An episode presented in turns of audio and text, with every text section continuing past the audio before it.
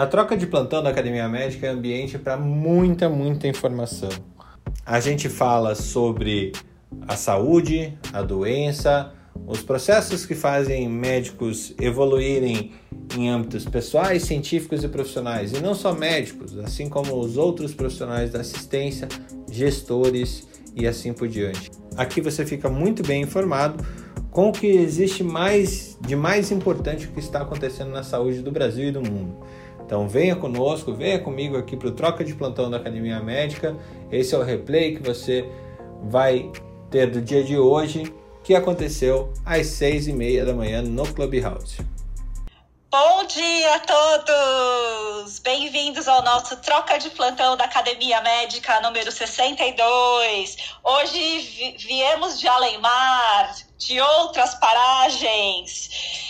Eu estou direto de Dublin, Ireland, the Emerald Island, a Ilha Esmeralda. Mas acho que teremos outras pessoas de outros países uh, aqui com a gente é, vamos falar sobre imigração médica, fuga de cérebros, motivações das pessoas irem para outros países e etc, etc, etc. Hoje eu estou cuidando da lojinha, mas vamos falar com, com o nosso sócio proprietário, velho da Academia Médica, Fernando Carbonieri. Velho? Fernando Carbonieri, você tá derrubadinho igual a estátua do Avan hoje ou você tá, você tá animadinho? Eu tô animadinho sempre, né? Ana Panigassi, Ireland, moradora da Ilha do Mel. Quer dizer, é... Como que é mesmo? Irlanda, né? Um pouquinho maior que a Ilha do da Mel. Ilha Esmeralda. Aqui. Ilha Esmeralda. Da bebida. É, que a Ilha do Mel aqui em... É pertinho aqui do Paraná, ela é a maior ilha do Paraná. Eu acho que o tamanho é mais ou menos semelhante. É... Exagero. É do tamanho da Ilha do Leite. É o tamanho da Ilha do Leite, lá em Recife. Não, brincadeiras à parte, gente. Muito legal receber vocês aqui no Troca de Plantão. Essa ideia de falar de imigração médica aí é, veio da nossa imigrante, é, Ana Panigassi, realmente aqui Hoje acho que a gente até vai encurtar, encurtar um pouquinho as nossas notícias, porque esse assunto aí vai ter dúvida de muita gente. Vamos subir muita gente para falar, ouvir a história é, da, da fuga de cérebro, ou fuga do Brasil também, né? Por que não? É, eu acho que todos nós. Eu já, já tive um momento, Ana, na minha vida que eu achava que o, o brasileiro que fugia para outro lugar, o cara tava, não queria melhorar o nosso país, né? Olha como a gente é é, pensa de uma forma diferente quando a gente é mais jovem. Daí você vai crescendo, ganhando seu, seu espaço, tendo sua família, tendo seus cuidados.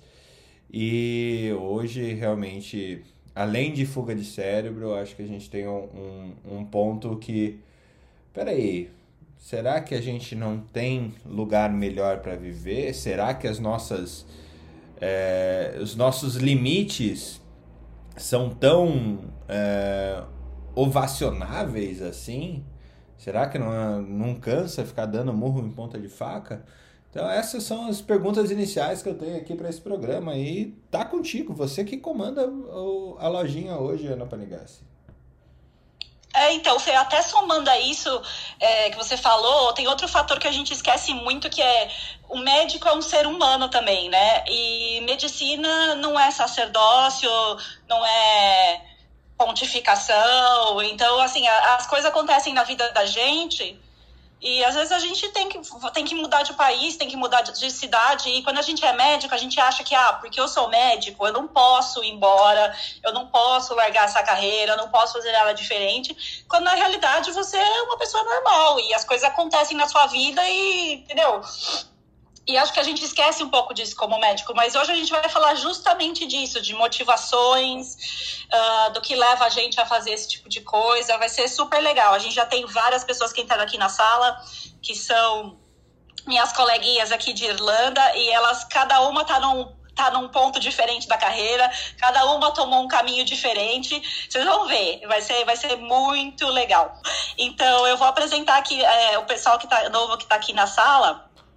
É, elas uh, é tudo mulher hoje, né? Cadê o Gabriel? É, o Gabriel é, é, é, é um dos, dos, dos, meninos que mora aqui. Uh, esse é um pessoal que mora aqui na Irlanda. Como eu falei, está todo mundo em diferentes fases da carreira, uh, tem diferentes motivações para ter mudado para cá. Então eu vou, eu, eu queria apresentar elas para vocês e a gente vai passar aqui na ordem mais ou menos que está aqui no, no, no Clubhouse para ficar mais fácil. E aí eu queria que vocês falassem um pouquinho é, do que vocês, da sua formação, das suas motivações para mudar para cá e é, se quiser falar alguma coisa de dificuldade, alguma coisa mais difícil que foi para você, ah, vocês vão ver como as carreiras são bem diferentes e, e é bem interessante da gente estar tá tendo essa discussão hoje. Então, vou começar com a Martuxa aqui. Marta é cirurgiã vascular e Marta se apresenta e fala, fala sobre. Ela mora em Cork, que não é a rolha, é Cork mesmo. Fala mais sobre você aí, Marta. clica no, no seu microfoninho. É, eu tava tentando aqui, eu cliquei no microfone errado. É... Oi, gente, meu nome é Mata e Ana. Eu vou. Eu não sou cirurgia vascular, não, Ana. Acho que cirurgia vascular, você também Ai! Ai! Não problema, Errei, desculpa. Não, na verdade, eu fui é, medicina na Santa Casa, depois eu fui fazer é, medicina do esporte lá na Unifesp. Fiz medicina esportiva. Olha ela. Desculpa, Marta, confundi, os, confundi tudo aqui. Então, aí eu fiz medicina, assim, na verdade, tudo uma confusão de motivações, porque eu fiz, a única coisa que eu, quando eu fui, fui escolher o que fazer para faculdade, eu decidi que eu tinha que fazer medicina, eu queria medicina e não sabia o que queria fazer além disso. Mas quando eu entrei na medicina, eu não sabia o que eu queria fazer depois. E aí, tipo, até o sexto ano eu tava completamente perdida eu gostava de algumas coisas, não, eu não gostava de cirurgia, mas gostava de ortopedia, era uma confusão, gostava de, de, de, clínica, mas não gostava de ver aqueles doentes que não tinha muito o que fazer. Aí eu fui para medicina esportiva, que eu tinha um, um, um, do, quando eu era caloura, um dos meus a primeira turma de medicina esportiva da Unifesp, ele me convenceu a ir para lá. Eu fiz os três anos de medicina esportiva. É, na verdade, nunca cheguei a trabalhar mesmo com isso, porque eu entrei naquele vício de começar a fazer plantão, começar a ganhar muito dinheiro fazendo plantão. Aí podia ir, voltar e viajar quando eu queria, sair viajando bastante. Nunca, na verdade, tive uma progressão, mas eu não sei se talvez era. Eu não sabia ainda fazer. Aí eu fiz a esportiva. Depois que eu terminei a faculdade, eu trabalhava com com jogos, então eu ia cobrir jogos, eu cheguei a cobrir boxe, é, o UFC no, no genérico, não, não no UFC, o XFC, eu fiz umas coisas assim. Aí nessa de trabalhar em plantão, não, não progredi em nada, viajando, eu vim aqui para Irlanda e pra, pra, com meu irmão ao turismo para conhecer o, São, o dia de São Patrício, que ele era um fãzão disso. E eu, quando eu fui no pub, no, no, no, dia de São Patrício eu conheci meu, meu noivo. Aí nessa de conhecer meu noivo, é, conheci ele, aí depois de Cork eu fui no dia seguinte para Dublin, no, no dia seguinte que eu conheci ele, ele me seguiu lá, falou que ele é meu stalker. E ele falou, não, eu vou atrás de você no Brasil, vou atrás de você no Brasil. Aí nessa de vai e volta, vai e volta, é, ele não podia ir para o Brasil porque ele tem um filho de 9 anos agora. Ele falou, ah, eu não posso ir para o Brasil por causa do meu filho. Aí eu falei, ah, não, tudo bem eu vou tentar validar meu diploma e corri atrás. Eu, na verdade, sempre tive, assim, acho que também porque eu não sabia o que eu queria fazer. Eu tinha alguns amigos que estavam fora, me falaram que estava melhor. Eu falei assim, estava com a ideia de, ah, quero ir, quero ir. Mas sempre quando eu ia para para tentar ver onde que eu ia, para que país eu ia, para onde eu saía do Brasil, sempre tive essa vontade, mas sempre alguma coisa me segurava. Eu falei, ah, mas eu vou sozinha e, e, se eu não gostar, e aquela coisa. E aí, quando eu conheci o Alan, meu noivo, eu falei, ah, se juntou tudo, eu falei, ah, agora eu vou.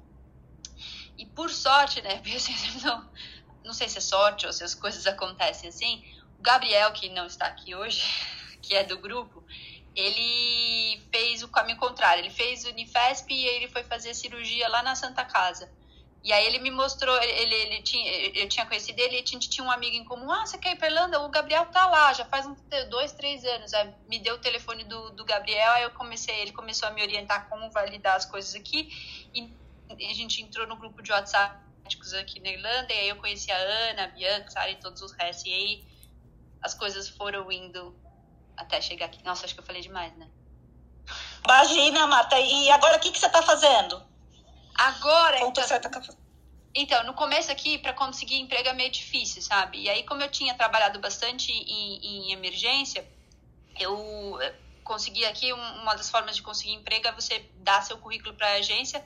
Eu mandei a agência, fui para fui para fui para Dublin primeiro, que foi o único lugar que eu consegui emprego. Então, eu ia e voltava de, de, de quando eu estava nas minhas horas vagas. Então, eu alugava um quarto lá, ficava lá. Quando estava de vaga, eu pegava o ônibus no começo e depois carro para vir para cá. E aí, quando eu, depois que você entra, é mais fácil. Daí, porque eu, eu fiquei nove meses em Dublin, e eu consegui um emprego aqui no, no, no CUH, que é o Cork University Hospital. E aí fiquei seis meses lá e aí agora eu vim para o Mercy, que é um outro hospital mais mais para o centro, que é quase tipo os mesmos consultas, as mesmas coisas e acabei ficando aqui. E aí eu faço medicina de emergência aqui e isso foi uma outra coisa que foi bem difícil quando eu cheguei aqui, porque no Brasil não é bem uma especialidade medicina de emergência, porque você tem, você tem os PS e aí no PS tem cirurgião, tem ortopedista, uhum. tem médico clínico, tem pediatra. Aqui não tem isso. Você é médico do médico emergencista. Então, qualquer coisa que chega, você tem que atender. Então, se é ortopedia, se é ginecologia, é óbvio que eles têm essa especialidade, tem os hospitais especialistas, mas se chega alguém no plantão, você tem que atender e aí depois você faz o primeiro atendimento, você conversa com as especialidades. Então, foi, já foi um choque, porque aqui eu tive que atender cirurgia, ortopedia. Tudo bem que eu vi alguma coisa de ortopedia na medicina esportiva, mas assim, não estava usando tanto. Então, volta a fazer um monte de sutura, é, redução, faz gesso, um monte de coisa. E, e, e fora isso, quando chega criança, vocês têm que atender. E aí que é, é, no, no primeiro hospital que eu tava, não, mas quando eu fui pro CIO já tinha criança. Toda vez que vinha pensar, vinha criança daquele, ai meu Deus, criança, o que, que eu vou fazer? Mas é, até que tenha suporte, é, outras coisas que. Podia ser um parto, viu, Marta? Foi o que eu pensei também. Eu tenho mais medo das grávidas do que das crianças, viu? Não, mas. Tudo mas bem que criança é um ser alienígena, mas assim, grávida são dois seres alienígenas. Justo, justo. Não, mas já por sorte não aconteceu comigo, mas teve várias assim de ter. Não, já chegou parada de grávida parada, ter que fazer não para mim. Graças a Deus. Mas assim, vem umas coisas estranhas assim também. É, de vez em quando vem o pessoal que veio da. Eu tive que fazer um caso no CUAID que era um, um. que aqui é muito comum, porque tem bastante tráfico de droga aqui. Então, quando você vai pra cadeia, é meio comum, os caras já comunicam, quem sabe quem tá indo pra cadeia, fala assim, olha, você não quer dar uma de, de piruzão e colocar alguma coisa aqui para trazer para dentro? Então, veio esse cara que tinha colocado é, um, com, com tablets de heroína e aí chegou, olha, eu tô com dor abdominal, eu tive que ir lá ter que tocar e, e ver o que, que tinha lá no pote. Aí. Eu... Rapaz, é, é, na Irlanda tem muito doente, né? Mas esse pote aí é roubada, viu?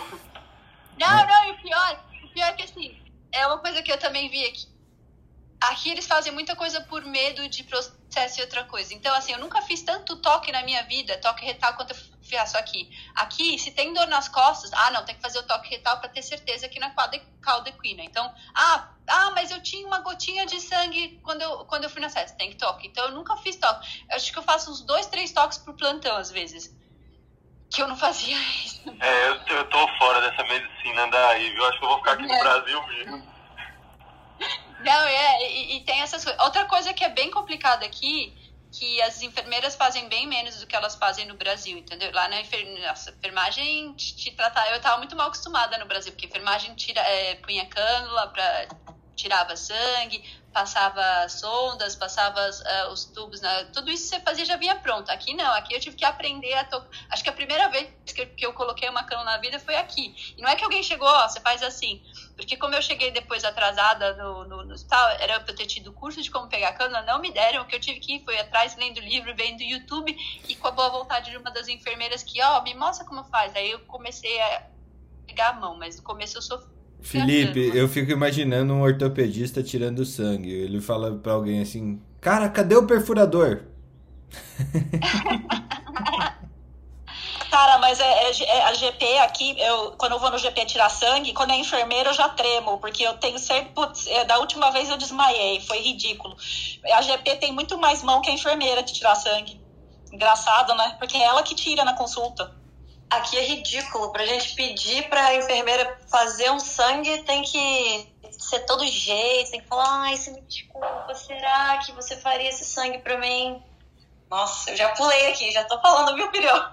É, é quase Não, pedir um café só- pra enfermeira. Assim. Mais ou menos Desse isso. jeito. Desse jeito, tem que ser muito bom com elas. É, a- a- aqui nunca nunca levei a sério, assim, trata a enfermeira, porque a enfermeira realmente pode fazer seu plantão ser horrível ou, ou, ou, ou muito bom. E a- por sorte, nos hospitais que eu tenho, até que eu peguei enfermeira. No Mercy é uma delícia, eles fazem a maior parte das coisas, então até você pode pedir com jeito. Eu até, eu até achava que era o meu tinha um viés, porque quando eu ia no grupo, todo mundo reclamava das enfermeiras. Nos três hospitais que eu trabalhei, eu dei sorte. Mas às vezes também quando tá muito cheio, aí eles não fazem nada. E aí, tipo, aqui você, tipo, pra pedir fazer o eletro. Porque às vezes você tipo, tem que parar, achar a máquina, não. Às vezes nem eletro eles fazem. Deixa eu perguntar Gente, uma a gente- coisa. Existe a discrepância salarial é, enfermagem médico aí igual existe no Brasil? Boa Eu acho que Eu não sei quanto que elas ganham.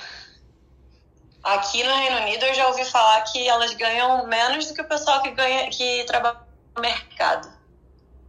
É coisa de 15 pounds a hora. E varia bastante, né? Dependendo da, da- de onde elas estão na carreira. Ah, mas não tá tão diferente então do que eu ganho, porque eu no PS, e isso, isso é uma coisa assim, eu descobri que assim, médico é explorado em qualquer lugar do mundo, que eu já sabia isso, mas pra ter certeza.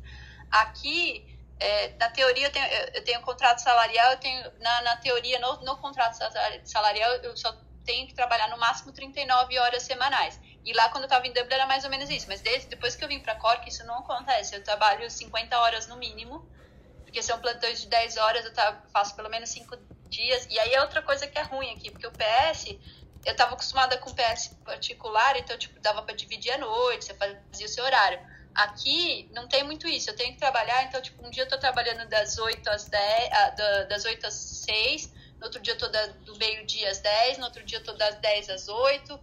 E, e- muda assim, e assim, tem, tem, tem alguns hospitais que se faz aqui no PS, tem que trabalhar sete horas, é, sete noites seguidas, então você trabalha sete noites e ganha sete, sete noites de folga. Então é muito complicado. E aí eu fui ver minha hora, eu comecei ganhando 21 euros por hora. E agora, porque eu tô um ano, subiu para 23, agora vou completar dois anos, talvez suba para 25. Mas se você for comparar, meu, meu noivo trabalha, ele vende antivírus, ele não é nem, nem no programador nem nada. Ele ganha mais que eu, trabalhando bem menos que eu. O que é, o que é bem que eu falo, ah, não, eu vou desistir da medicina. Não, médico Não. já é, é explorado. É, sim, muita gente foge do, do Brasil com a ideia do glamour, de que acha que na Europa você vai trabalhar menos e ganhar mais, né? E não é bem assim. Eu me lembro, minha mãe é alemã, né? Minha mãe é médica e a gente vê lá os parentes, eles trabalham bastante e o salário é um salário baixo. Meu, meu tio é caminhoneiro, ganha mais do que minha tia, que é médica. É, e tenho não só uma carga e a responsabilidade muito grande também, isso é uma outra coisa. E outra coisa, né? Não dá pra você pegar o dinheiro e achar que porque tá no meio da Europa vai conseguir sair viajar, final de semana vai para tal país, tal país. Porque tem essa dificuldade. Da Mas também tem o horária. outro lado. O Felipe tem, tem o outro lado também que é assim, é muito mais nivelado.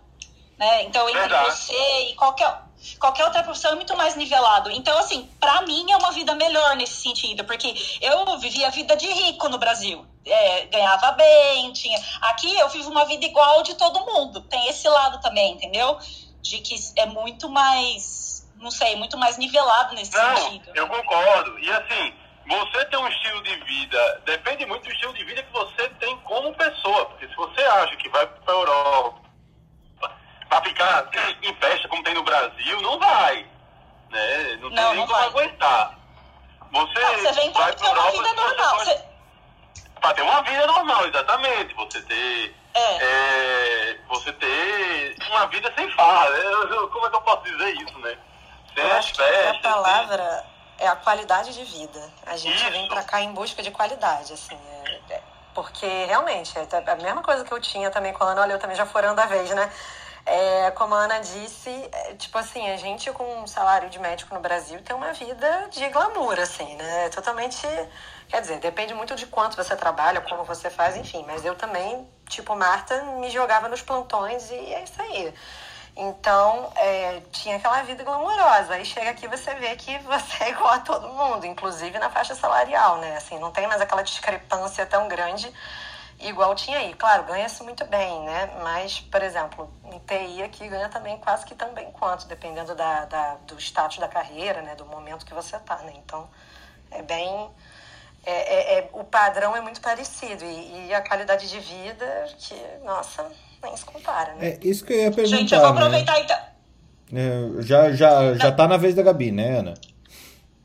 Não, eu ia, eu ia apresentar a Bianca, na verdade, Ah, que ela tá. não se apresentou. A Bi- então, eu ia falar porque a, Bi- a Bianca, ela não mora ah, aqui na República, a Bianca mora no, na Irlanda do Norte, que é parte do Reino Unido, então é como se fosse outro país e outro tipo de serviço. E a Bianca é, é cirurgiã, mas agora tá fazendo treinamento de GP. Conte mais, Bianca, conte mais. Então, Só, só pra gente, deixar claro, você é da parte do norte que fica guerreando com o sul, vocês ficam batendo, quando se encontram, ficam trocando tapa, só pra me só localizar. te falo uma coisa, só te falo uma coisa. Up the Ra! Up the law! Up the law! Up- Meu marido não tá aqui não, né? Meu marido não tá aqui não, né? Não, não. Tem ninguém Pronto. protestante aí não, né? É, eu entendi, eu entendi, mas assim, bom saber. Vocês trocarem Não, tapa, tô minha brincando. vida. Olha, isso é um negócio aqui, viu? Não pode brincar, não. Eu Aqui sei, o pessoal vocês vai- que estão aí. A outra tá gritando ritos aí católicos na frente do marido protestante, leva um. Que foi? É, meu marido é tá, tá louca? Tá louco? Felipe, deixa a Bianca falar, peraí. Tá, deixa eu falar então, gente, só porque eu tenho que ir pro plantão daqui a pouco. então, a minha história é parecida com a da Marta. Fiz residência de cirurgia geral em Teresópolis, amo cirurgia, tava trabalhando no Rio de Janeiro, fazendo plantão na Baixada, adorava aquilo, uma adrenalina danada. Fiz prova pra Marinha, fiz prova pra Urologia, passei, mas sempre aquela sensação de não sei o que eu faço. E aí eu resolvi viajar, fui para Las Vegas, conheci meu marido irlandês lá. E aí a gente ficou relacionamento à distância. Eu falei, ah, sempre quis viajar, fa- fazer um intercâmbio. Vou para Irlanda, vou ver qual é. Aí eu vim para cá com a ideia que a medicina é igual a qualquer lugar do mundo, né? Quebrei a cara, porque aqui é muito diferente do que a gente está acostumado no Brasil. Enfim, fiz as provas, já validei, trabalhei, comecei a conseguir o meu primeiro emprego na Irlanda do Norte. É, eu, na verdade, eu moro em Dublin, mas eu trabalho aqui na Irlanda do Norte. Consegui um emprego num lugar chamado Craigavon, que é o berço do- dos protestantes aqui. aí, depois de ter conseguido esse emprego, eu consegui um emprego em Dublin. E aí, depois disso tudo, eu apliquei para residência de GP, que é o General Practitioner, que é um médico.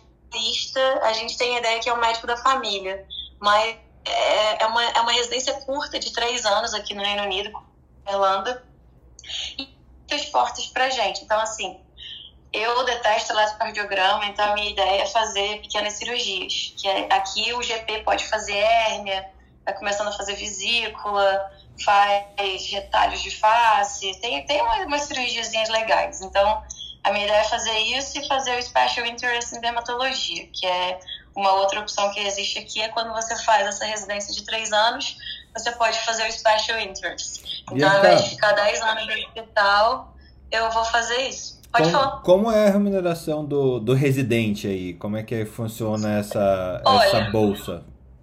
A a- a- é, é o salário, não é bom. É, ela varia de acordo com o número de anos que você tem de experiência. Eu vou fazer 10 anos de formada esse ano. Eu tive um gap só de dois anos que eu não trabalhei.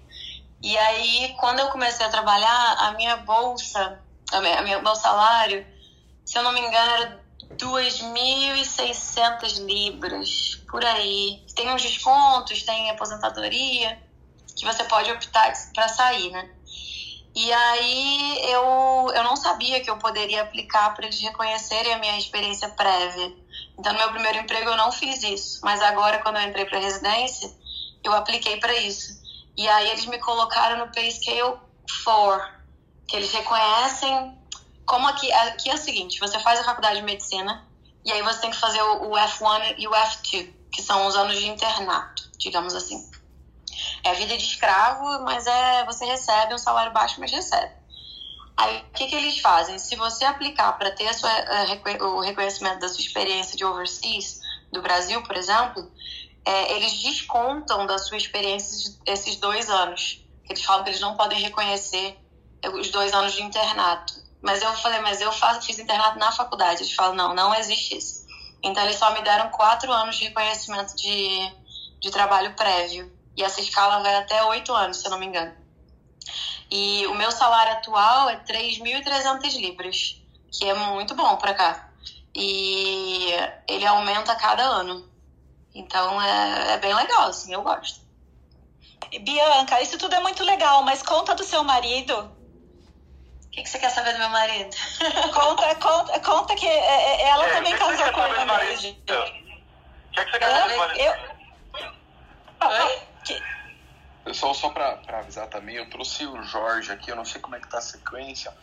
O Jorge está lá na Austrália, tem uma cultura muito interessante, muito parecida aí com a história da Bianca.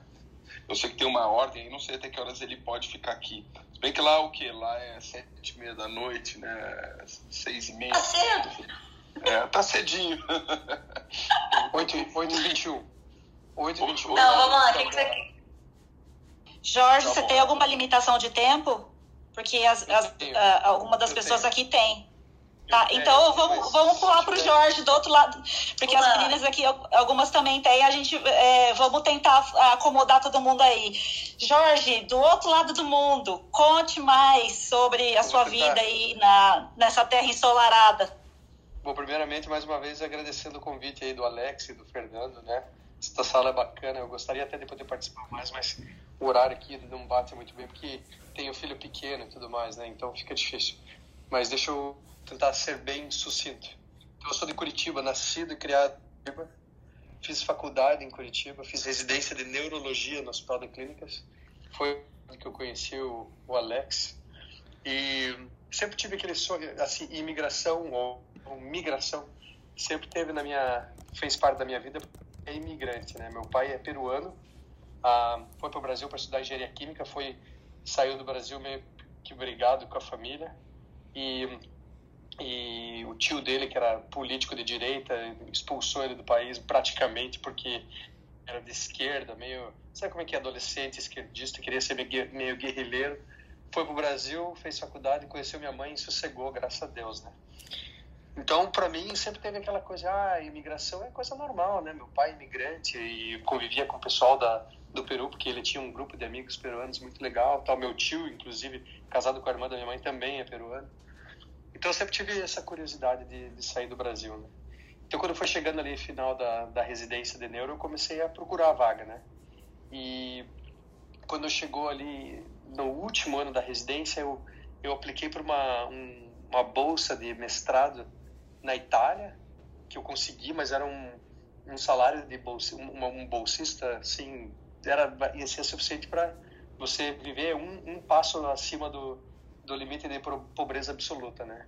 Então eu achei que ia ser interessante, mas não não seria o ideal porque eu já estava querendo casar e tudo mais. Daí eu consegui uma uma outra bolsa para ir para Jacksonville em, na Flórida e é, só que essa era uma bolsa de pesquisa, não tinha nada a ver com medicina e já tinham me avisado que para ficar lá ia ser bem difícil, né?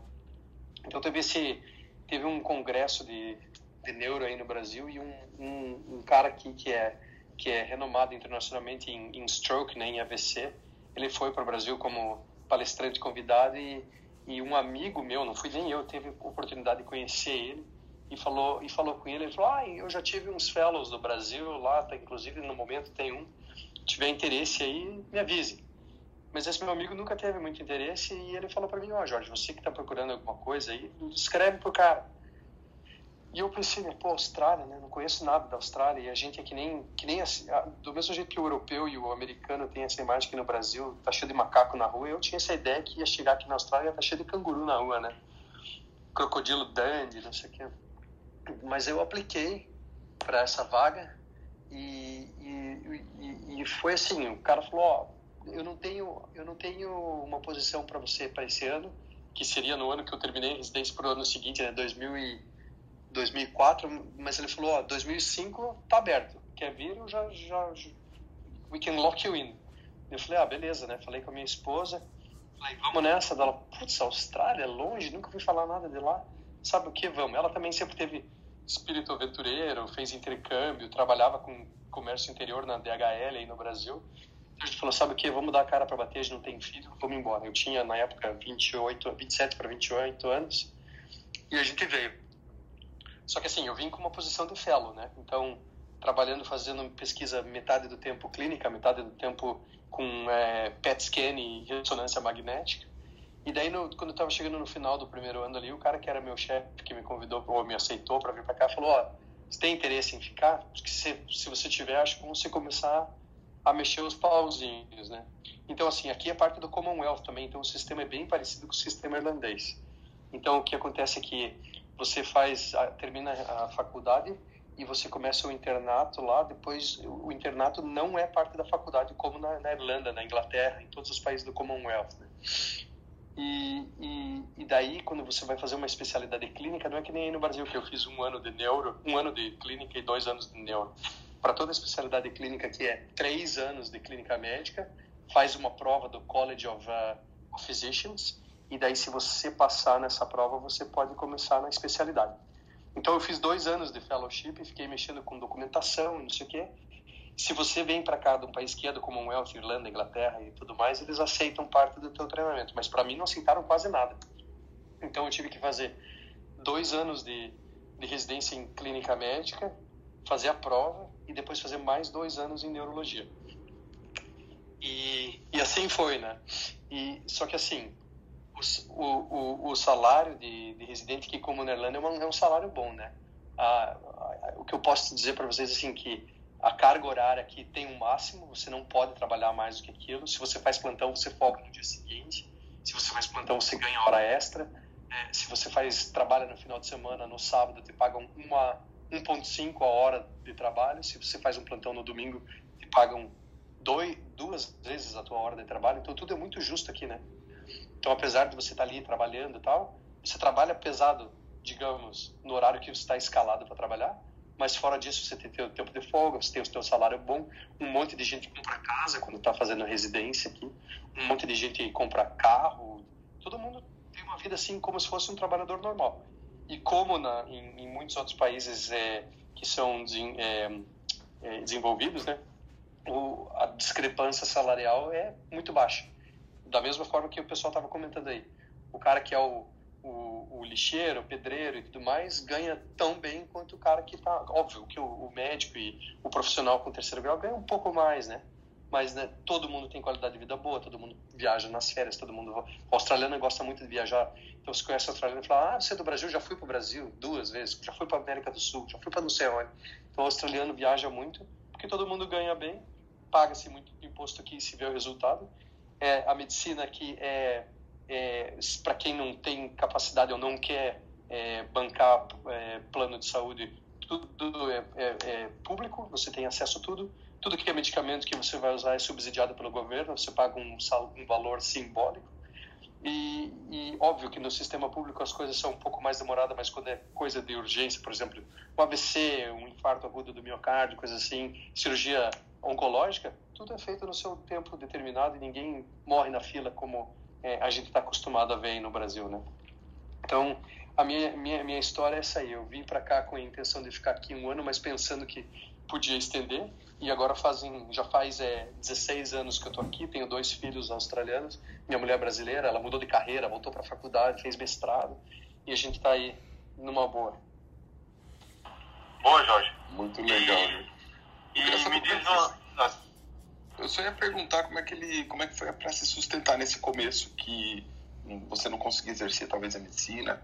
É, então no começo eu tinha uma bolsa de estudo, né, Alex, que era um valor realmente baixo, mas ah, como minha mulher trabalhava com comércio exterior, ela conseguiu um emprego na área dela, então a gente teve ali um, óbvio que a gente não esbanjava, né, tem uma, uma qualidade de vida sossegada, não, não, não faltava dinheiro para comer, para pagar conta, para para ir para o Brasil uma vez a cada dois, um ano, dois anos para visitar a família e tudo mais, né? Legal, Não, muito bacana. Muito bom, muito bom. E me diz uma coisa, é, assim, a Austrália ela tem uma, uma. Ela é bem isolada do mundo, mas também é bem independente, né? Tem uma cultura própria. Diz que 80% da população mora ali na região perto do mar, a 100 km do mar, e no meio é que estão os cangurus, né? E me diz uma coisa, como é que foi essa, essa inserção de mercado? O pessoal tem muito problema por ser brasileiro, por ser de fora, ou tem muita gente de fora aí? Olha, Felipe, por, é, justamente pelo fato de todo mundo aqui ter um salário mais ou menos equivalente, né? O pessoal até tem meio que o pessoal reluta, né, em, em fazer coisa que vai demorar muito tempo. Para te dar uma ideia, quando eu vim para cá, a gente conheceu um, quem recebeu a gente no começo ali foram uns amigos de amigo de amigo da, da, dos meus pais e eles tinham um filho que na época estava terminando o segundo grau e ele estava pensando o que, que ele ia fazer como carreira e ele fez um curso técnico, como se fosse um, um curso do, do Cefet em Curitiba, to, to, muitas escolas técnicas que tem aí no Brasil, né? E o curso dele era de eletricista. Então ele, ele fez o seguinte: ele estudou um ano full time, né, o tempo, tempo integral. No segundo ano ele virou aprendiz.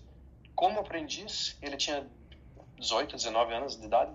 Ele ganhava mais ou menos mil dólares por mês, que é o, dólar australiano é 70 centavos do ano uma coisa que o dólar canadense, né? Então, assim, o cara morando com o pai e com a mãe, ganhando ali 800 né, americanos por mês, mais ou menos 750, vida boa, né?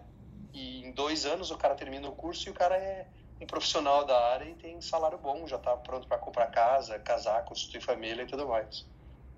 Cara, se minha mãe oferecer mil dólares, eu volto para casa. eu vou por bem menos.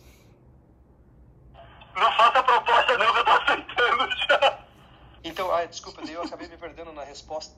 Então, assim, muito, muito imigrante, né? Muito na, na, na, nos grandes hospitais aí são é pessoal de fora mesmo, pessoal que ah, ou veio para estudar medicina e ficou, ou veio depois de terminar a especialização e ficou. Agora, óbvio, está ficando não, não por causa da pandemia, mas de uns cinco anos para cá começou a ficar mais difícil de vir, justamente porque o mercado está ficando mais mais saturado e eles estão querendo que o pessoal que vem vá para o interior e não fique nos grandes centros, né? Mas eu, na época que eu vim, ainda estava tranquilo. Óbvio, o processo não é fácil, né? Não tem essa ilusão de, ah, o Jorge foi para a Austrália, lá ninguém vai para a Austrália, a Austrália é muito fácil. A prova que eu fiz para para quando eu terminei a residência de medicina, de, desculpa, de, de, medicina interna, né? Foi a prova mais difícil disparada que eu já fiz na minha vida. É uma prova teórica que é metade da prova é, é medicina é, é, ciência básica, metade da prova é, é, parte clínica e depois você tem uma prova prática que você tem que examinar seis pacientes na frente de uma banca. É uma coisa assim tenebrosa, né? É, mas eu falei, eu vou me dedicar aí esse ano que eu estou estudando para essa prova, eu vou passar, vai ser a minha que eu vou me dar.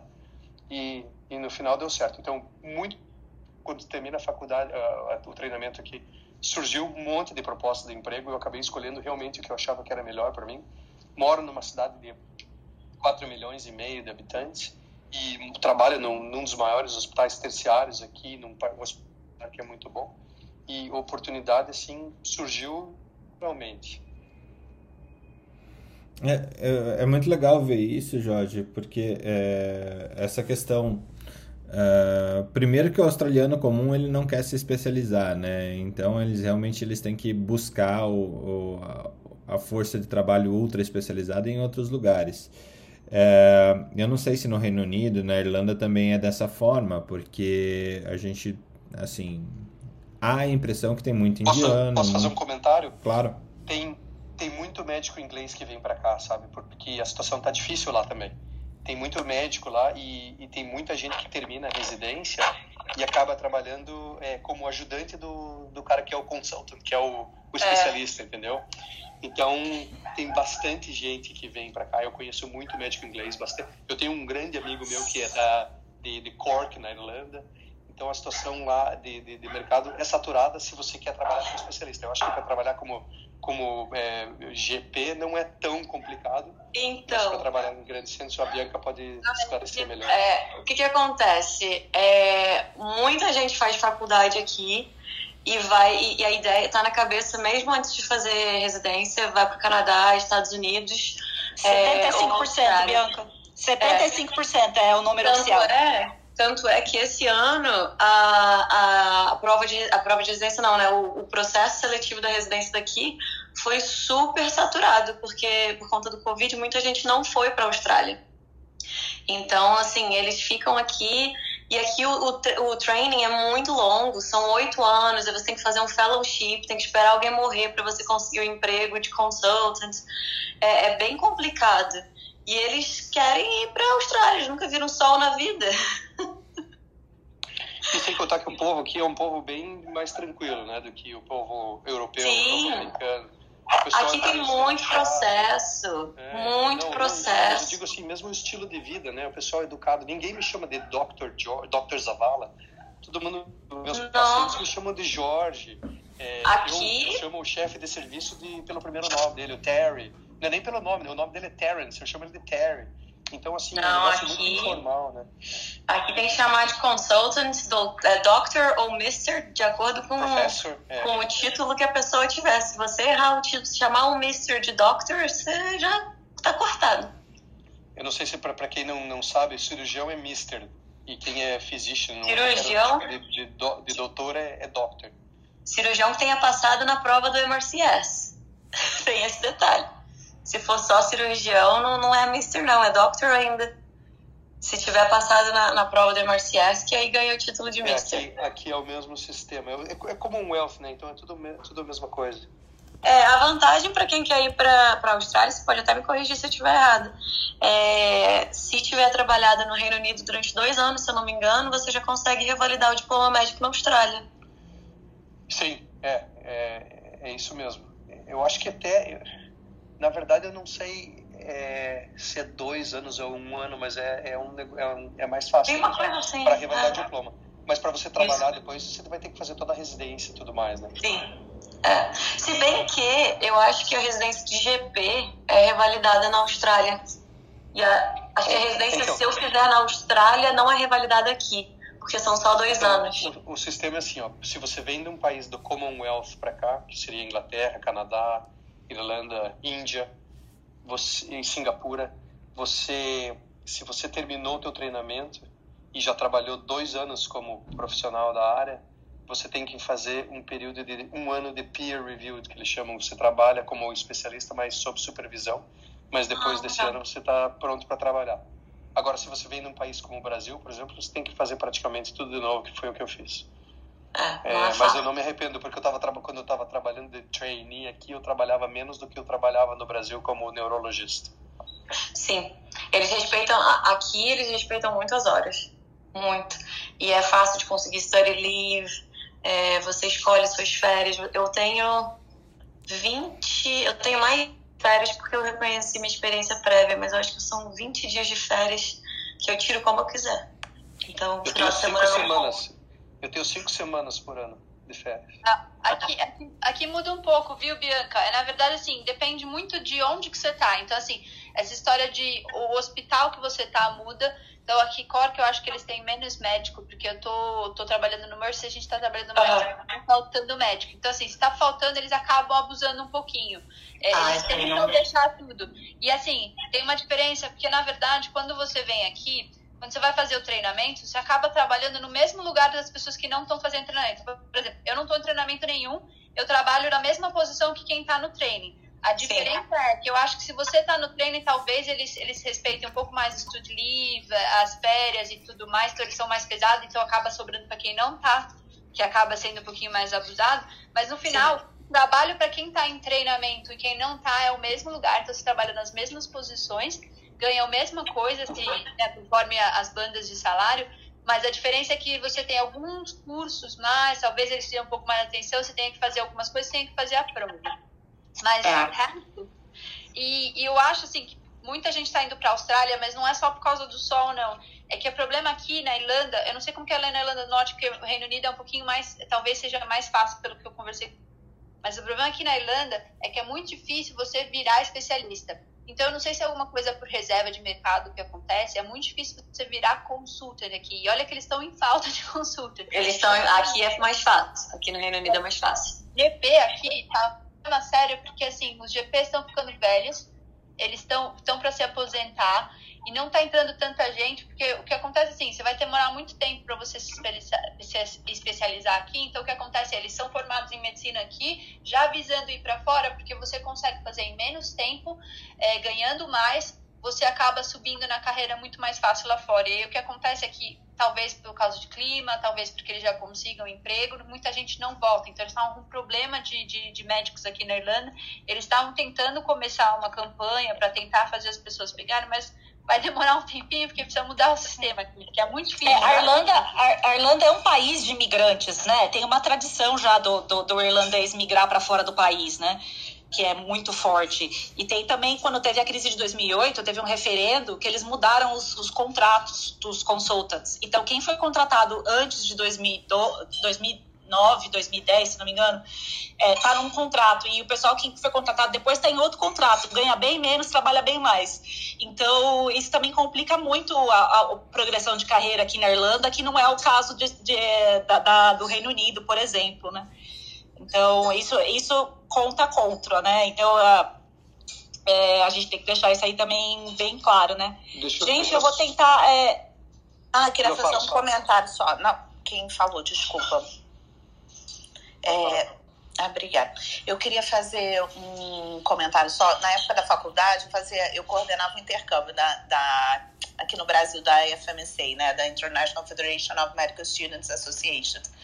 E a gente via, assim, que quem estava no, no Reino Unido, claro que passou um tempo, né, já tem um tempo de formar, mas quem estava no Reino Unido saía, saiu até na época o, no é, Student British Medical Journal, uma é, um, uma crônica falando quem estava no Reino Unido queria ir para o Canadá. Quem estava no Canadá queria ir para os Estados Unidos. E que tinha esse movimento de imigração, principalmente por em busca de salários maiores, porque nos Estados Unidos é, tem algumas especialidades que chegam a um milhão de dólares ano, né? Então é assim, mercado em dinheiro, os Estados Unidos tem, é, principalmente para cirurgia cardíaca, ortopedia, é, tem algumas especialidades que são muito bem pagas, dependendo do, do, do, local em que você esteja. Então, as pessoas faziam esse movimento em busca de melhores condições é, financeiras, né? Não às vezes de qualidade de vida, que eu também não sei se. É. A, a, Alemanha, a Alemanha tem um problema seríssimo de reter médicos, né? A Alemanha tem um problema super sério de retenção de médicos, porque eles vão tudo para os Estados Unidos. Sim, é, porque é, então, é, uma, é uma diferença ganhar melhor qualquer mercado, né? Se você pensar um milhão de dólares ano então, assim, é, na época, eu tenho uma grande amiga minha americana, que é médica também, e o, o, o na época que a gente estava terminando a residência, o primo dela, cardiologista, não é nenhuma especialidade cirúrgica, estava fazendo um milhão de dólares ano. Então, é, é bastante diferença. Ah, mas tem muito. Tem gente, eu quero botar. Né? Cardiologia Eu quero botar mais gente na roda. Ah, procedimento, só, verdade, Jorge. Falar, eu vou falar Bastante procedimento. Eu vou sair agora, eu tenho, eu tenho que sair, depois eu vou escutar o podcast que eu tô achando muito interessante. Pedinho. Só para avisar, só para dar mais um exemplo para vocês. Quem trabalha full time aqui num hospital universitário tem um incentivo do governo para de congresso e tudo mais e ganha anualmente, se usar, usou, se não usar, perde dinheiro, né? Mas é zero todo ano. 25 mil dólares para você poder viajar para congresso, pagam o congresso, pagam a tua estadia e tua Caramba. comida quando está no congresso, pagam eh, se você precisa de equipamento tipo computador, laptop, essas coisas, você pode comprar um a cada dois anos. É, pode comprar teu celular com esse dinheiro, porque é celular para o trabalho. E assim, daí conforme vai diminuindo o tempo que você trabalha no, no hospital, você é proporcional, né? Então, assim, eles dividem a semana em, em 10 sessions, 10 sessões. Eu trabalho três é, sessions, né? Um dia e meio no hospital é, universitário. Então é 25 mil é, e, e é a, essa fração, né? Vezes 0,3. Então, assim, pô, dá para viajar, viajar para congresso na época que podia, né? De primeira classe e tudo mais, assim, é uma, é uma vantagem muito boa.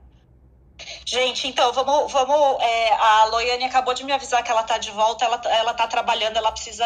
Também tem limite de tempo dela aí. Ok. Abraço. Lô, você pode falar? Loiane? Alô? Oi, tudo bem? Bom então, dia. Gente, eu vou, eu vou pular a Gabi e a Andréia só para botar a Loiane rapidinho. A Loiane tem uma história completamente diferente das histórias que a gente ouviu antes, eu ainda quero que a Andrea entre e fale um pouquinho, a Sara também. É, então, Lô, conte a sua história aí rapidamente e, e conte porque você está aqui. Ela, a Lô mora aqui em Dublin também. Oi, pessoal, prazer conhecer todo mundo aqui. Já tem muita carinha que eu conheço: Andréia, Bianca, Marta, Gabi, Ana. É, aqui na Irlanda desde 2018, de outubro de 2018. Eu fiz faculdade, a faculdade em 2016 e estava estudando para fazer residência, estava fazendo um curso 2017, 2018. E aí apareceu a oportunidade em março 18 do meu esposo, que na época era namora, namorido, de vir para cá para Irlanda trabalhar. E aí, maio, meio que concluiu o processo, junho, né? Saiu o visto, julho, e era para ele vir começar em outubro. E eu ainda no meio de curso, naquela dúvida, meu Deus, o que, que eu vou fazer na minha vida? É, ou, como é que vai ser? Ou caso ouvir o programador, Loiane, essa Pois não... é, né? E aí eu comecei, ainda também estava com dúvida, estava que nem a Marta, sem saber o que fazer. Queria fazer algo na, na com cirurgia robótica, algo que envolvesse tecnologia, ou ir para a rádio, porque é o que a gente mais está próximo também. No Brasil, né, ainda não tem nenhuma especialidade. Assim. Agora tem o R4 de inteligência artificial em radiologia, mas não tinha antes. Então, não sabia o que fazer da minha vida até então. E aí fiquei, vamos, né? Vamos porque lá a gente, a gente vê, lá a gente resolve, né? Igual aquele meme, a gente resolve. E aí, antes de vir para cá, eu comecei a, acabei conhecendo uma moça no Instagram que é, é médica também no Brasil e veio para cá com o marido também na mesma história por conta do, do TI. E aí ela falou já meio que me desencorajou completamente do processo, porque disse que o processo era muito difícil, era muito complicado, e aí eu já comecei a pensar nas minhas alternativas. Cheguei aqui na Irlanda, Fui trabalhar de home care, care assistant. A, acho que a Bianca também come, trabalhou da mesma forma na época. Que é para trabalhar cuidando de idoso, né? Eu fui trabalhar uma... Fiquei um ano e meio, né? Pois é.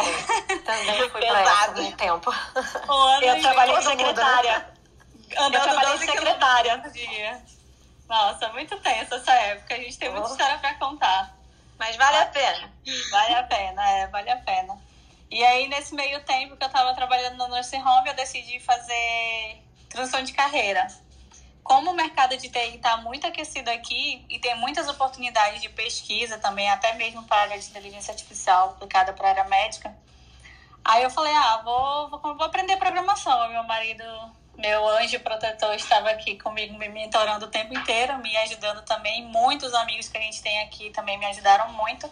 Aí eu fui fazer uma pós-graduação em ciência da computação em outubro de 2019.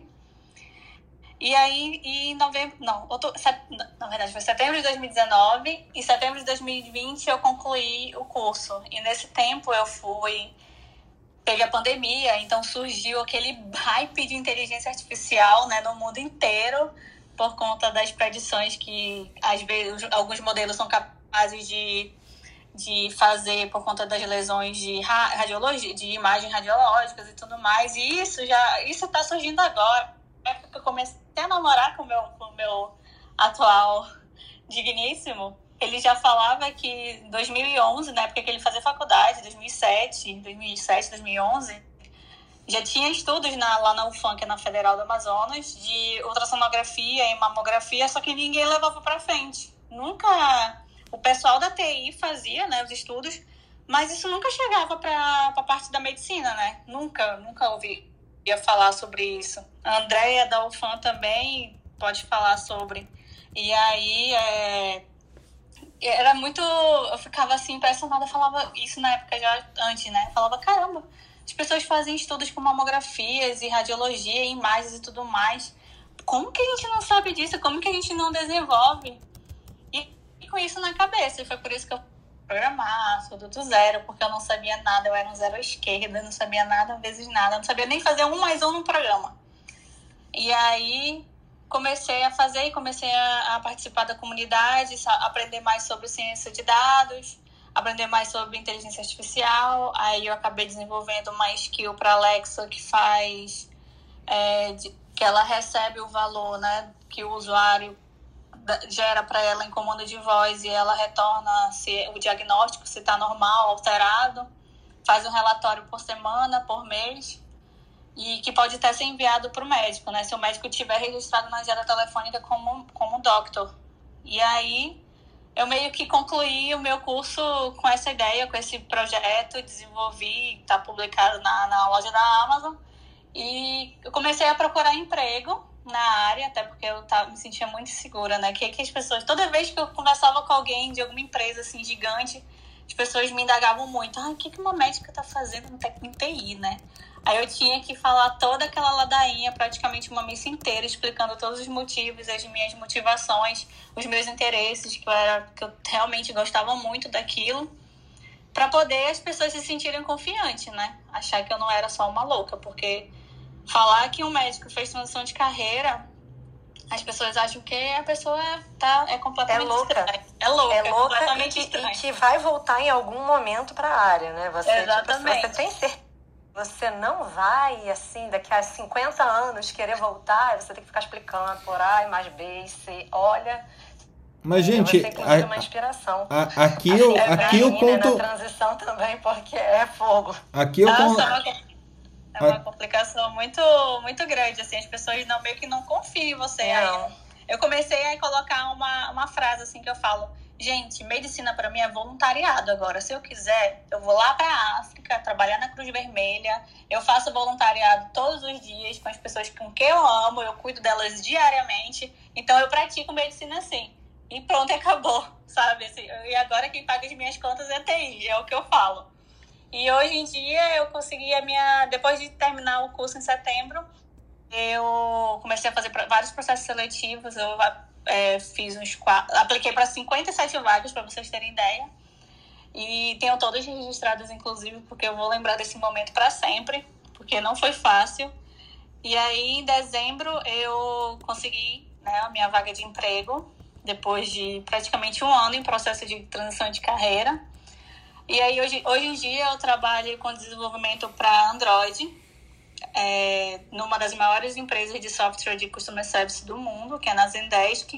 Inclusive, o nosso software ele é usado pelo Sirio e pelo Einstein para controle de é, Customer Service lá no hospital. E é isso. E aí faço também agora, sou mestranda em inteligência artificial com pesquisa médica na UCD, que é uma faculdade aqui da Irlanda. E eu tenho uma ideia, né, o meu projeto para fazer alguma predição de inteligência artificial aplicada para o Apple E aí é isso. Essa Quem minha... estuda lá também, Loiane? Quem eu, estuda lá meu também? Meu amor, meu amor, Ana também estuda lá. E eu coleguinha. Gente, eu, eu, eu, tô, eu tô espantado com essa história da Irlanda. Normalmente tem um cara, é, assim, que levou vocês todos pra Irlanda. É, já, aquele conceito de amante latino tem que sumir. Agora é amante irlandês, né? Ah, tá faltando. É muito, acho que tem é falta a esposa. Eles estão indo tem. lá buscar a esposa no exterior. O meu é bem brasileiro e bem cavoquinho do interior lá do Amazonas, nós dois. o meu também é brasileiro. Também, também fugi da regra aí do amante irlandês. Trouxe do Brasil, importado. O meu, o meu, o meu não podia ser mais. Ele é três vezes Murphy. Porque aqui Murphy é o, o, sobrenome mais comum e, e, assim, você não pega o sobrenome da mãe, do pai, como vai ser, pega o sobrenome do pai. A avó dele já era Murphy antes de conhecer o avô, a mãe dele já era Murphy antes de conhecer o pai, então assim, não tem como ser mais irlandês. Tudo primo! O Murphy, Murphy, é o, Murphy é o nome posso, do... Posso Murphy é o nome do Robocop, não é? Foi a coisa mais bizarra que eu já vi na minha vida. Tipo, aqui eles têm muito essa história de, de ser igual no Brasil tem algumas coisas. E assim, a gente foi para um casamento, olha, um casamento, festa de casamento. E aí tinha um parente distante de não sei quem e tava conversando com o Alan. E ele descobriu que o Alan era não só do, duas vezes Murphy, mas três vezes Murphy. E aqui tem uma lenda de que se você pegar o sangue de quem é duas vezes o, o puro sangue, ou seria Murphy de pai e mãe, você consegue curar a doença de pele, curar um monte de coisa. Ele, ele pediu pro Alan dar o sangue dele para curar umas doenças de pele na, na, na cabeça dele. Nem eu sei o que era ainda. Mas que medo! Ai, que medo! Fala, Jesus! Fala, Peraí, como é essa maldição aí? Peraí, que eu, quero, eu tô anotando aqui. Como é que faz essa poção aí, essa maldição? É Já três tava vezes buff. Mandinga, você pega alguém de puro sangue, né? Então, você da mesma, mesma família, pai e mãe, teria, você teria alguma coisa de sanguinidade. E aí você pega o sangue deles e, e pega umas gotinhas pra passar na pele. E aí foi bizarro, porque a gente tava no, no casamento, no dia seguinte do casamento, ficava, normalmente o casamento aqui fora da, da cidade, às vezes eles vão pros castelos e tal. Era um hotel num castelo, era a coisa mais legal do mundo. E aí no dia seguinte a gente tava numa dessas salas que parece, tipo, tinha uma lareira gigante, tipo um negócio Harry Potter mesmo, aquelas salas comunais, assim, mas era pequenininha. E aí a gente tava lá, aí o Alan tava passando sangue na cabeça do cara, era bizarro, assim, de manhã. Aí o cara falou, ai, muito obrigada, muito obrigada, depois eu te digo se funcionou, eu te ligo. Ele nunca ligou, óbvio, não funcionou. Mas ele foi com as manchas de sangue na e depois ele foi pra tomar o café da manhã normalmente com sangue na cabeça. Eu falei, gente, não é possível.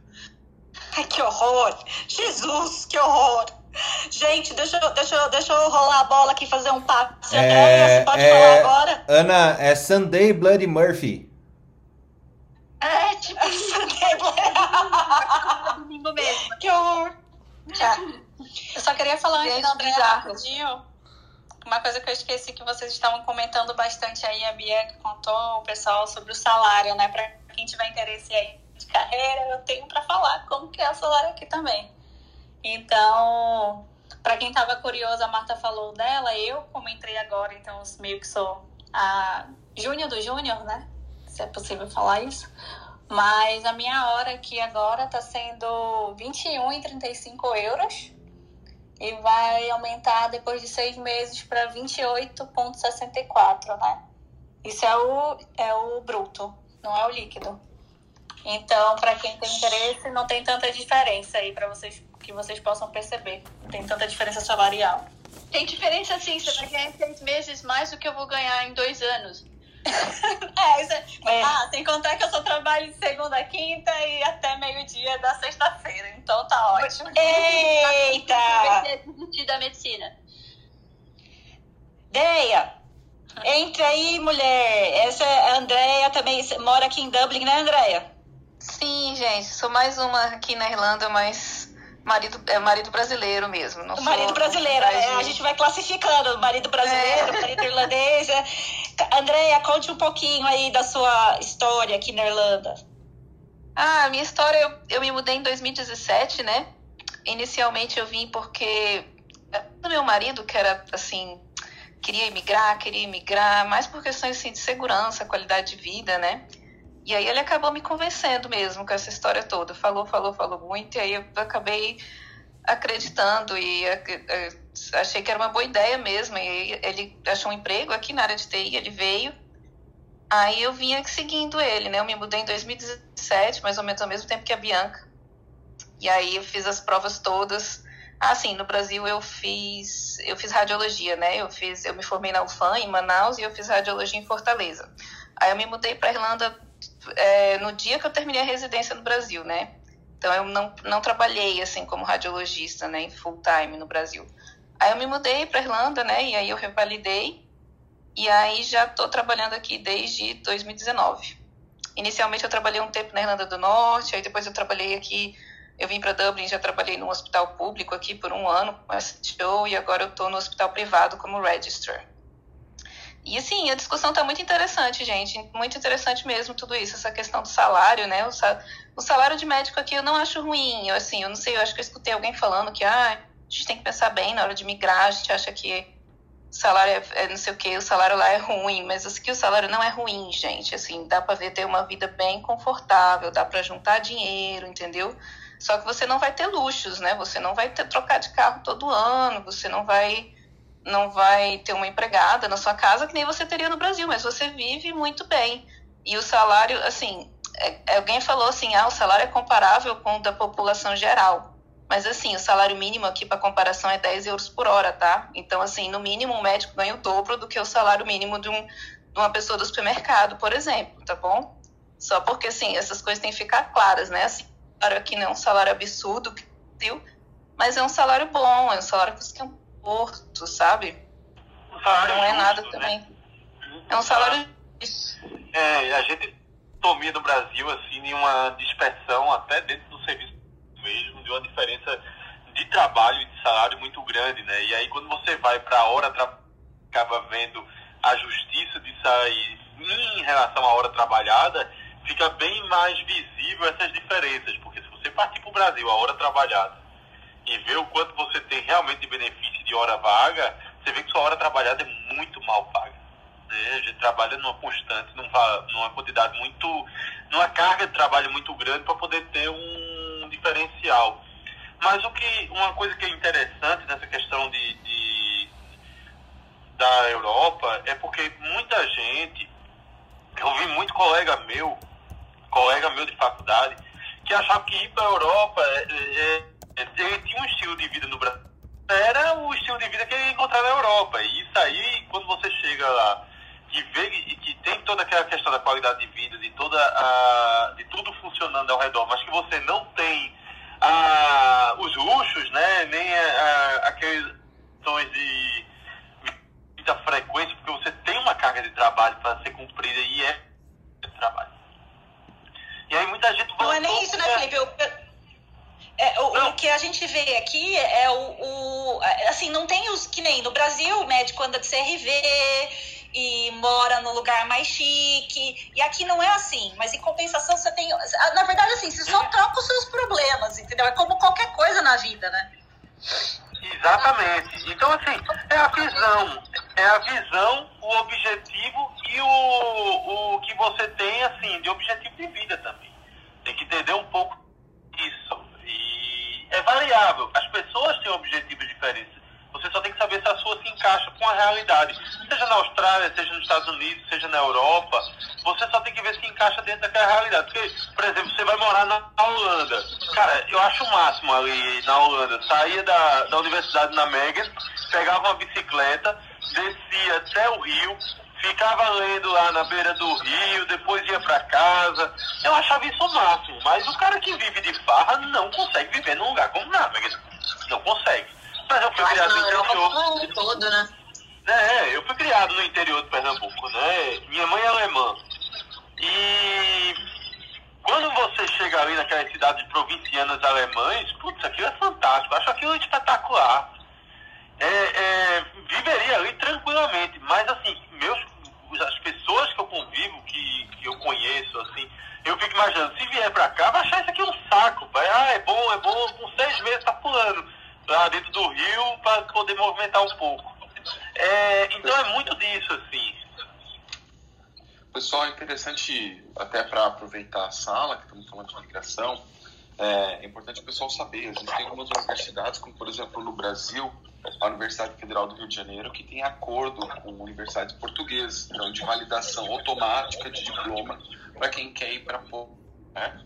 E outro caminho também, sem ter que se deslocar diretamente, as provas no né, a prova para validação do diploma lá nos Estados Unidos, que é uma, um mecanismo muito interessante, né, tem os seus three, três steps lá, os três, três etapas, você vai fazer uma prova do básico, uma prova do, do ensino é, da, da, parte clínica e depois uma parte prática é, para complementar para você conseguir atuar. É claro que você sempre entra lá como é, médico generalista, né? Você precisa fazer sua especialidade. Pois é legal o pessoal ter conhecimento que existem diversas formas de, de, de acesso, mesmo você estando ainda estando no país, ou seja, para você não ter que chegar lá no país, né, ou depender de uma condição financeira muito boa, ou depender de, de outros, existe uma forma de acesso bem interessante para outros países. Portugal mesmo é, unificou o sistema de validação de diploma. E, e eu acho que desde o ano passado, eu acho, o final de 2019, início de 2020, eu acho que essa validação de diploma ficou unificada, uma prova, é, uma prova única e tem todo um processo que é simplificado, ou seja, para quem quiser ir atuar em outro país, tá? É claro que lá também precisa ter esse acesso pela academia dos médicos, né? Como aqui no Brasil, né? Não é só o teu diploma, depois do diploma você precisa ter a certificação no conselho lá, que lá se chama Academia uh, de Medicina. Outra Muito coisa bom. que Gente, vale vamos, vamos só, só vou pedir por gentileza para desligarem os microfones quem não estiver falando, porque tá dando eco, tá bom? Diga, Bianca, diga que você ia falar. Desculpa, outra coisa que é interessante também é que no Brasil, como a gente tem o passado né, de, de imigrantes, e é muito comum, você vê o nosso colega tem a mãe ali que é, que é alemã, muita gente tem antepassados italianos e às vezes nem sabe sobre o assunto, e sendo que a Itália fornece, a, se você provar a linha, a linha de gerações italianas, você consegue pegar o passaporte italiano, que é outra coisa que também vai facilitar em muito o processo de, de imigração, né? Que Com certeza. Não, não pensa nessa hora. Até eu mesmo nunca parei para pensar sobre visto e tal quando eu, quando eu resolvi sair do Brasil. E se eu tivesse corrido atrás do meu passaporte antes, teria sido muito mais fácil a minha vinda.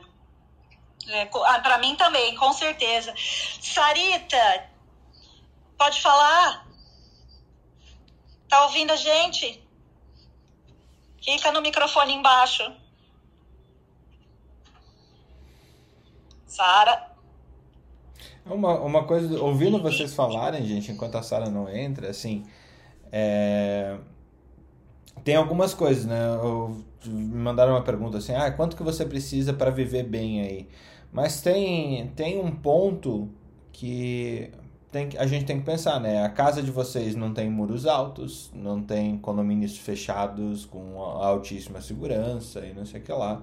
Vocês não precisam de carro blindado para transitar pela cidade.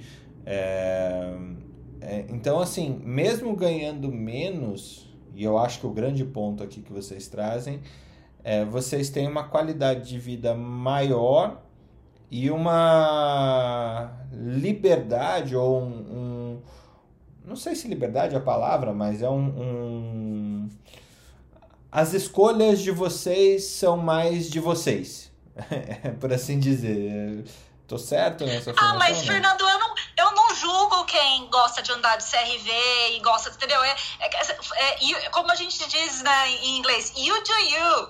Faz o que é melhor pra você, entendeu? E a- a- o, que, o, que, o que não acontece, eu acho que é, que é o mais difícil, é, é difícil enxergar que você pode fazer outras coisas. Eu acho que pra gente que é médico, é difícil você enxergar que você pode mudar de país, que você pode. Não o contrário, entendeu? Porque a gente vive, a gente é muito cobrado no sentido de ah, você tem a de ser médico, que eu acho que não é dom nenhum, porque se eu tivesse dom, eu não ia gostar de dormir e assistir Netflix o tanto quanto eu gosto, entendeu? Se eu tivesse médica mesmo, né? E a, a, a, é- Cara, é, mas assim, nesse é- é- sentido, Ana, mas nesse sentido, assim, até é, ouvindo ali a Loiane, eu, eu, eu fiz essas escolhas, eu não sabia onde que ia dar, Ó, os né? Os russos estão me os pegando de novo? É, eu fiz essa, essa, é, ouvindo a Loiane, eu, eu fico pensando assim, né? Eu fiz a escolha de empreender na medicina, assim como ela, de uma certa forma. É, e isso não me faz menos médico. Eu gosto dessa, dessa aura, desse, dessa visão sacerdotal, desse compromisso com a vida, com o desenvolvimento de melhor qualidade de vida.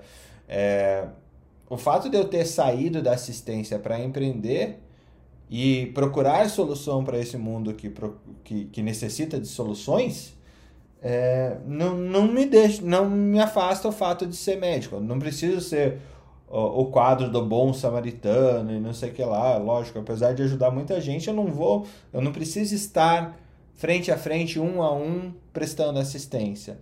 É, então, Exatamente, essas com transições, essas transições de carreira não te fazem menos médico. Não, não acredito nisso. Concordo. Não só concordo, mas eu já, fui, já me perguntaram duas vezes em entrevista de emprego se eu tinha deixado de praticar porque eu era uma má médica. Então Queria tem esse preconceito, né?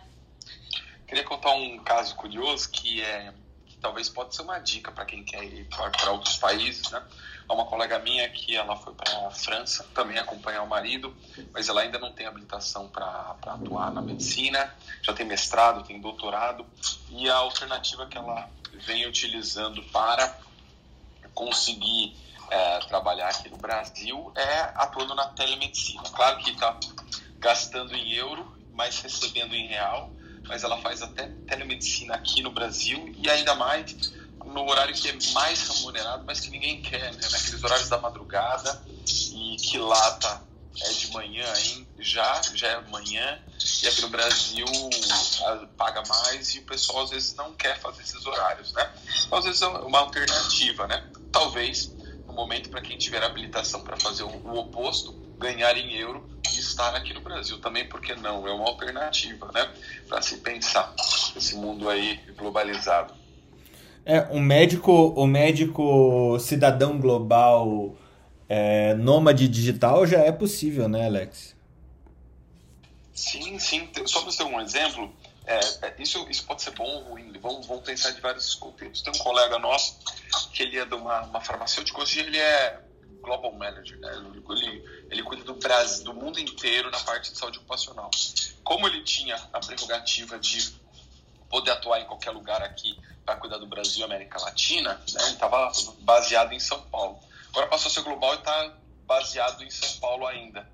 É, eu fico imaginando se a, a, o custo, centro de custo dele foi para os Estados Unidos e ele tá, não está ganhando o salário em dólar. Já parou para pensar nisso? Né? Você ganhar muito mais, um salário às vezes baseado em dólar e está atuando dentro do Brasil, né? Também é uma possibilidade muito interessante. Não sei qual é a realidade mesmo, de fato, como ele está remunerando, vou até perguntar para ele, mas isso acontece muito. Tem, tem, eu tenho minha chefe que cuida da América Latina e mora em Miami, é, então existe um, um cenário bastante interessante. que trabalhando na construção civil também foi para muitos países, né?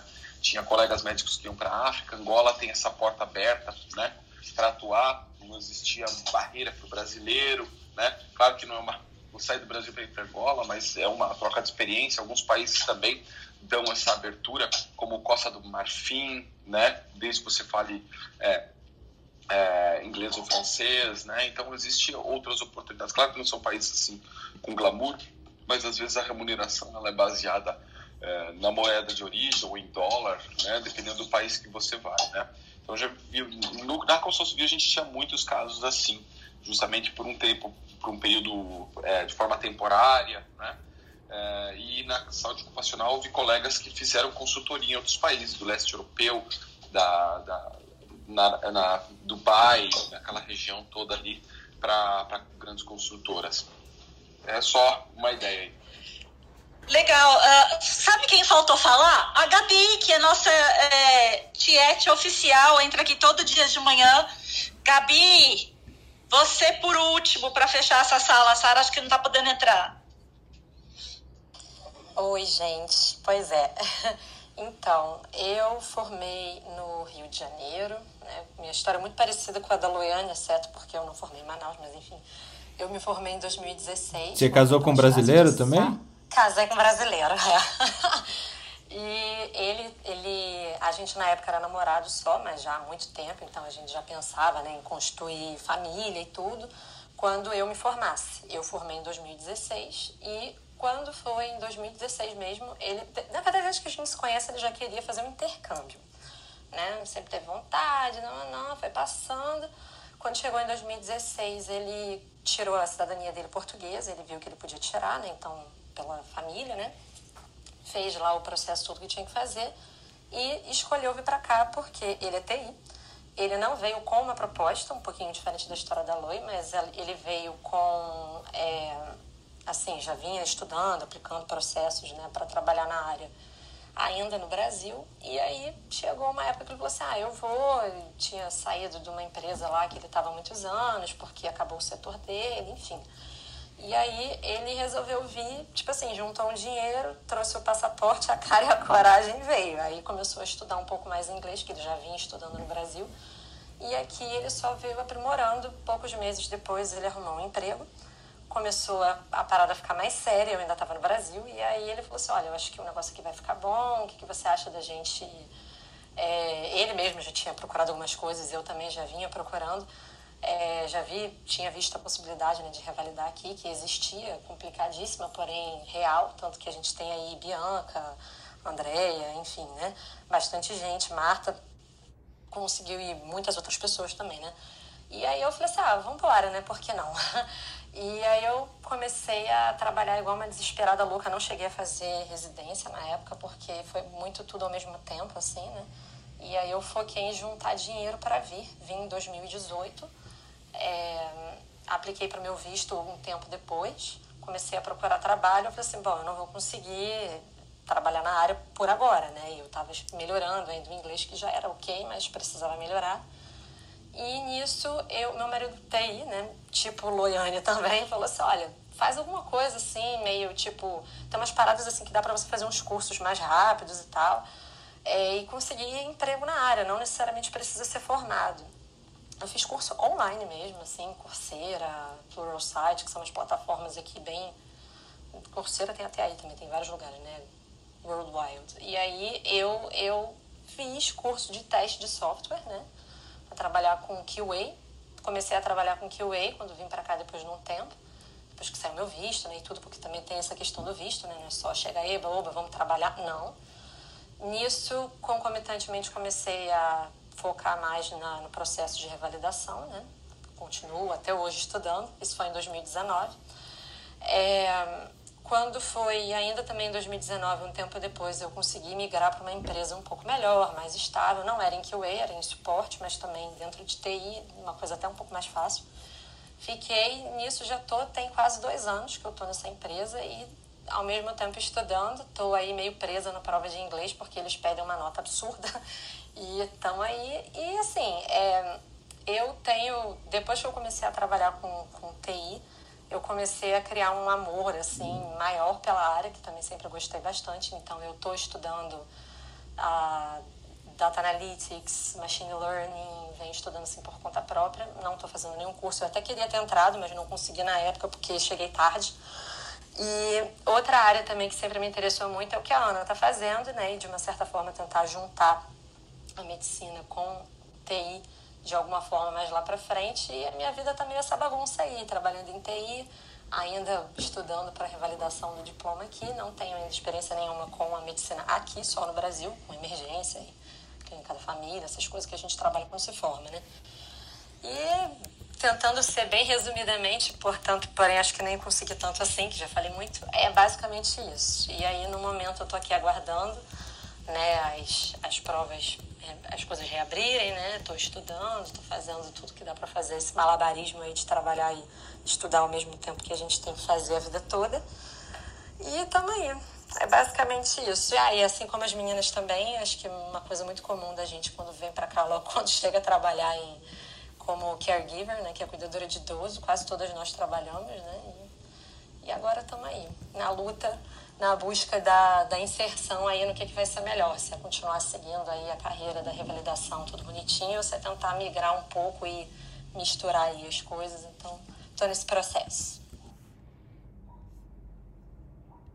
Muito legal, Gabi. A Gabi também está todo dia de manhã aqui com a gente. Eu, eu espero que o pessoal que entrou hoje também comece a entrar e, e, e participar da troca de plantão aqui com a gente todo dia de manhã, né? É, o que eu quis trazer hoje foi pessoas com diferentes histórias, diferentes uh, experiências, para mostrar que uh, a gente uh, não tem que ser essa coisa de, ah, eu sou médico, então eu, isso que eu vou ser até morrer, e isso que vai, eu vou morar na, na cidade que eu nasci, e é, você é vizinho do meu pai, sei lá. É, eu queria mostrar para vocês que é, cada um tem uma história, cada um tem uma, uma vivência, acontecem coisas absurdas na nossa vida que a gente não consegue controlar muitas vezes. Às vezes é um irlandês que entra na sua vida, às vezes é uma proposta para ir para um país do outro lado do mundo, e que a gente tem que pensar que uh, a gente tem que fazer o que é melhor para a gente e é uma aventura, é uma aventura, e viram o tanto de aventuras que vocês escutaram hoje, espero que vocês tenham gostado. É, queria agradecer muito ao pessoal que entrou hoje, as meninas, ao Jorge, queria agradecer muito vocês, foi super especial ter ouvido as histórias, espero que vocês tenham gostado. E agradecer ao Fernando por ter dado essa oportunidade aí para mim de capitanear o barco dele hoje. Obrigada, Fernando. Barca nosso, Ana. Barca nosso. Eu acho que é, a grande coisa do troca de plantão é a gente trocar experiência, trocar pontos de vista, seja eles científicos, sejam eles de cunho pessoal, profissional. E essa experiência de vocês com certeza agrega muito na vida de todo mundo. Mesmo que a gente não vá imigrar, né? Pelo menos você tem um conhecimento, você pode conectar as pessoas é, a quem sabe mais. E você que chegou agora e quiser ouvir tudo isso, que o papo foi maravilhoso, tá lá, vai estar tá depois no podcast da Academia Médica, o Troca de Plantão número 62. Caso, caso vocês ainda não façam parte, hoje não apareceu ali é, do clube da Academia Médica, procura Academia Médica aqui no Clubhouse, entre no clube, peçam para entrar e convidem seus amigos. Em pouco tempo esse, essa troca de plantão vai ser exclusivo para as pessoas que fazem parte do clube. É, hoje ou amanhã, pessoal, a gente vai atingir mil pessoas no Clube Academia Médica. Veja que legal. Então, convidem seus amigos. Alex? Eu queria só contar uma curiosidade histórica da migração médica. É, não sei se o pessoal conhece, já ouviu falar, mas tem um brasileiro é, chamado Peter Medawar. Que ele. Brasileiro chamado Peter Medawar. E é, nasceu em, é, em Petrópolis, no Rio de Janeiro e ele talvez tenha sido um dos primeiros migrantes, justamente por uma história de familiar, de, de, de pai inglês. Ele foi, eu acho que ainda jovem, antes dos 15 anos, para o Reino Unido, fez faculdade de, de medicina lá. É, e, quer dizer, nunca voltou para o Brasil, até porque o Brasil convocou ele para servir o exército e ele acabou optando por não. Ele já tinha cidadania britânica desde de, de nascimento também. Ganhou o prêmio uh, Nobel de Medicina e filosofia, fisiologia, com estudos aí da parte de imuno, uh, na parte de, de identificação por que, existe a rejeição dos tecidos e contribuiu muito com, justamente por isso que ele ganhou o prêmio Nobel, porque ele contribuiu muito para a uh, o estudo de, de dos transplantes e tudo mais. Infelizmente, o reconhecimento do prêmio Nobel ficou com, os, com a Inglaterra, ele é um Sir, né? Sir Peter Medawar. Brasil até briga, tem prêmios da, né, de, da sociedade com o nome dele aqui no Brasil, briga também para ter o reconhecimento também do prêmio Nobel, porque ele é um brasileiro nato, né? No Rio de Janeiro e aí talvez um dos primeiros migrantes ilustres e grandes cérebros aí que migraram para fora do país. E é isso aí. Curiosidades aí para contar para vocês. Nossa, que história maravilhosa, Alexander. Nunca tinha ouvido, adorei. Bom saber. Vou ver se eu mando algum link confiável para vocês aí com um pouco dessa história. Muito bom. A gente na Academia Médica criou um tempo atrás um, um tempo atrás lá no começo, acho que 2012 é, um, uma sessão chamada Brasileiros MD, é, Alex, que era com o intuito de exaltar a, a jornada de médicos brasileiros que tiveram renome internacional. É, eu não conhecia o Peter Medaware, que se, se fosse na hora que ele chegou na, na Inglaterra, ele seria o Pedro Medeiros, né? Quase, quase dessa forma. Mas é, eu acho que é um ponto que a gente traz um. tem que trazer uma, uma reflexão. A gente conversou sobre isso rapidamente em outros tempos. É, sobre reconhecimento. Né? Reconhecimento em lugares onde você é, troca com o mesmo nível de, de competência, ele aparentemente, e eu estou falando bem aparentemente, com a minha impressão, ele é maior até é, fora desses países, reconhecimento do próprio governo, da própria sociedade, não entre médicos. Entre pares a gente se reconhece, a gente dá credibilidade, é, de vez em quando tira também da mesma forma, mas a sociedade ter esse reconhecimento parece ser maior fora do país do que dentro. Sim, parece que ele perdeu a cidadania, eu acho, na época mesmo tendo nascido no país, não sei se temporária ou definitiva, com relação justamente por não ter servido o exército. Essa parte do serviço do exército, eu não tenho segurança do que eu estou falando, mas parece que foi isso, e é, esse é um ponto crítico, né? Viu, o exército é mais importante do que a manutenção dos estudos dentro de uma universidade como a de Oxford fazia as pesquisas, né? Mas é muito interessante isso, né, Fernando? Você falou o ponto mais importante, né? A questão do reconhecimento. E a gente tem célebres aí, Oswaldo Cruz, né, Chagas e por, por aí vai, né? É, com muita história que a gente às vezes não dá reconhecimento. Falamos aqui do, do, do Santos Dumont, né? Ele, ele até é reconhecido por algo que ele não fez. É, talvez não, né? Não dessa forma para mim. Eu acho que ele é o grande pai da aviação mundial, independente de não ter sido talvez o pioneiro. Pioneiro não, pioneiro com certeza foi, mas não primeiro a inventar o avião. Mas é, certamente o mais brilhante da aviação. É isso aí, gente. Desculpa, falei demais hoje, Fernando. Eu acho que foi muito bom. É, pessoal, assim, Loiane, Sara, Andréa, Gabi, sempre aqui conosco, e Marta, é, sejam muito bem-vindas à Academia Médica, Troca de Plantão. Ela foi feita justamente para a gente trocar é, sobre diferentes perspectivas as informações que impactam na nossa vida é, pessoal, científica, profissional, na nossa qualidade de vida por aí. E foi um prazer tê-las aqui conosco. Muito obrigado a todos e tenham um ótimo e excelente dia. Muito obrigada, gente. Vocês são meu orgulho, as minhas brasileiras irlandesas. Muito obrigada. Eu quero um dia. Bom dia, gente. Eu quero ir um dia num enterro irlandês, como a Ana Panegassi falou. É a melhor balada. é a melhor balada. Uh, eu quero. Obrigada, gente. Deixa eu, aproveitar, Bom dia. deixa eu aproveitar a Ana e a Alex aqui que eu sei que fizeram formação fora, o Felipe também. Eu acho que um dia a gente poderia falar sobre fellows, né? Sobre essa, esse tempo de carreira no exterior para estudar fora, é, enquanto médico. A gente poderia trazer isso. O que, que vocês acham? Eu acho ótimo. Eu fiz eh, na Itália, se vocês quiserem ajuda aí para da parte da, da Itália, eu, eu pode contar comigo. Show de bola. Vamos Eu mar... fiz fellow em Galway. Vamos marcar para terça que vem. Aí, ó, dia do fellow. Fechou? Beleza. Fechou. Abraço, gente. Excelente dia. Bom dia, bom dia a todos. Tchau, gente. Bom, bom dia. dia. Bom dia. Tchau, gente. Fernando, Tchau, eu só gente. fiquei um pouco off que eu tava aqui em atendimento, voltamos aqui na Santa Casa Esporte, viu? Então, ah, que bom. eu tava. então, estamos aqui atendendo, mas graças a Deus só fiquei um pouquinho e a maioria do tempo deu para curtir muito. Parabéns pela sala. Agora é correria de verdade, né? Eu vejo as pessoas, eu fico imaginando as pessoas correndo em volta da Santa Casa, assim. um dia eu vou filmar para vocês. Abraço, até. Tchau, tchau, gente.